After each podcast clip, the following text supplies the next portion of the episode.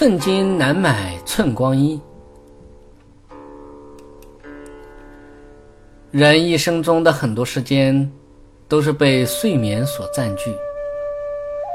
睡眠对于我们来说，有时是件好事，有时也是件坏事。关键在于我们如何来运用睡眠。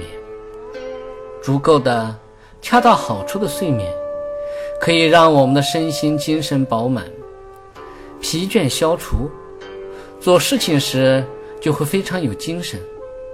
利用好睡眠，睡眠就会帮助我们以最佳的状态去做事情。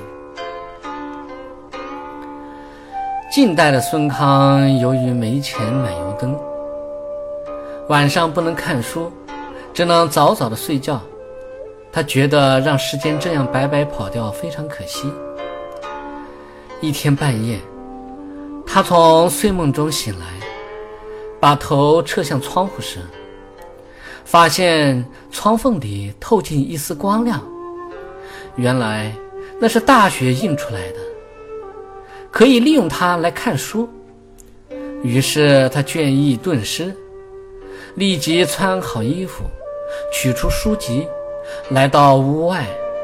宽阔的大地上映出的雪光，比屋里要亮多了。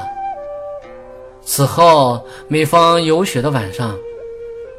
他就不放过这个好机会，不顾手脚冻僵，孜孜不倦地读书。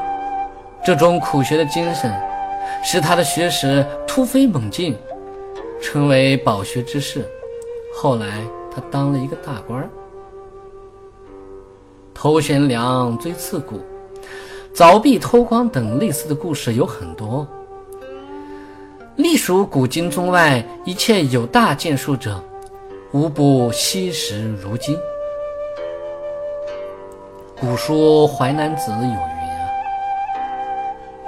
古人不贵尺之璧，而重寸之阴。”汉乐府《长歌行》有这样的诗句：“百川东到海，何时复西归？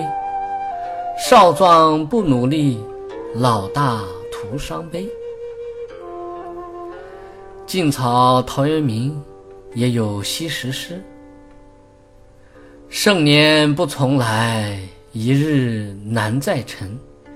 及时当勉励，岁月不待人。”唐末王贞白《白鹿洞》的诗，更有一寸光阴一寸金的妙语。法国作家巴尔扎克把时间比作资本。德国诗人歌德把时间看成是自己的财产。鲁迅先生对时间的认识更深刻，他说：“时间就是生命，无端的空耗别人的时间，其实无异于谋财害命。”法拉第中年以后，为了节省时间，把整个身心都用在科学创造上，严格控制自己。拒绝参加一切与科学无关的活动，甚至辞去了皇家学院主席的职务。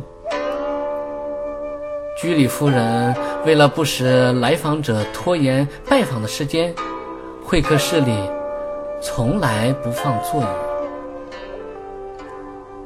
七十六岁的爱因斯坦病倒了，有位老朋友问他：“你到底想要什么？”